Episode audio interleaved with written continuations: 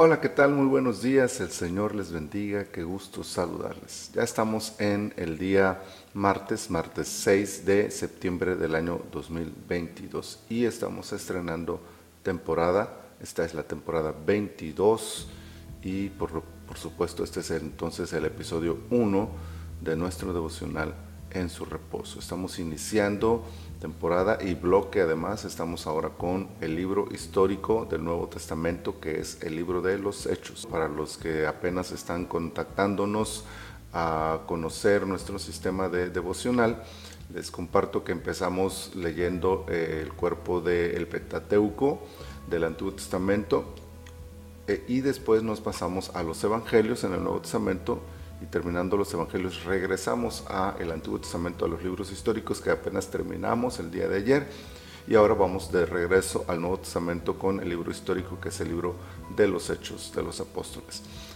terminando este eh, bloque del libro histórico regresaremos al Antiguo Testamento para ver los libros poéticos y así estamos alternando para poder completar toda la lectura de la Biblia. Estamos en Hechos entonces capítulo 1 versículo 7 que dice, y les dijo, no os toca a vosotros saber los tiempos o las sazones que el Padre puso en su sola potestad.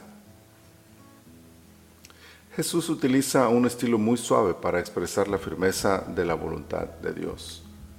El tema que desde siempre ha sido motivo de curiosidad, morbo y discusiones interminables, demandaba una respuesta así, sin lugar a dudas o diversas interpretaciones. La pregunta específica y clara está dirigida al futuro de Israel, no directamente a la venida de Cristo, pero la respuesta de Jesús puede ser aplicada a todos los eventos escatológicos, entre ellos el retorno de Cristo, que está incluido en el tema del capítulo, en el versículo 11. La restauración de Israel entonces queda abierta a una fecha desconocida para el ser humano, y dentro del proceso de los eventos del porvenir, esta realidad obliga a reconocer que lo mismo aplica para el arrebatamiento de la iglesia. Siendo así, no hay nada que discutir o negociar al respecto. Dios puso eso en su sola potestad y nada más. No es información a la que podamos accesar y por lo tanto ni siquiera debería ser un tema que intentáramos investigar. Dios se reserva el derecho de controlar los tiempos en este tema según el arbitrio de su soberanía y no hay nadie en el universo que pueda cuestionarlo. Al menos no si desea permanecer bajo la autoridad del Señor. Lo que implica que cualquier intento por descubrir aquello que Dios ha guardado bajo llave es una clara muestra de rebeldía ante el Todopoderoso. Esto no es, bajo ninguna circunstancia, el espíritu que Dios espera encontrar en sus hijos. No significa que entendamos a Dios, o incluso puede llegar al caso de no estar de acuerdo con Él, pero a final de cuentas, la sumisión de la voluntad propia ante la de Dios es la actitud que Él espera que desarrollemos como sus hijos.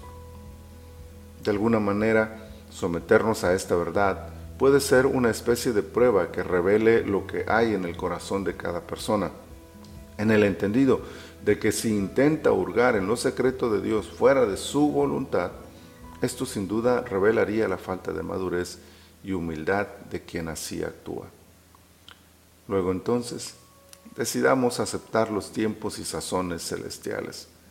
Él sabe por qué ha tomado este camino y nosotros debemos aceptar su soberanía Quizá, si aprendemos a hacerlo en este tema, podamos crecer lo suficiente como para someter de manera total nuestras vidas a los designios de su majestad.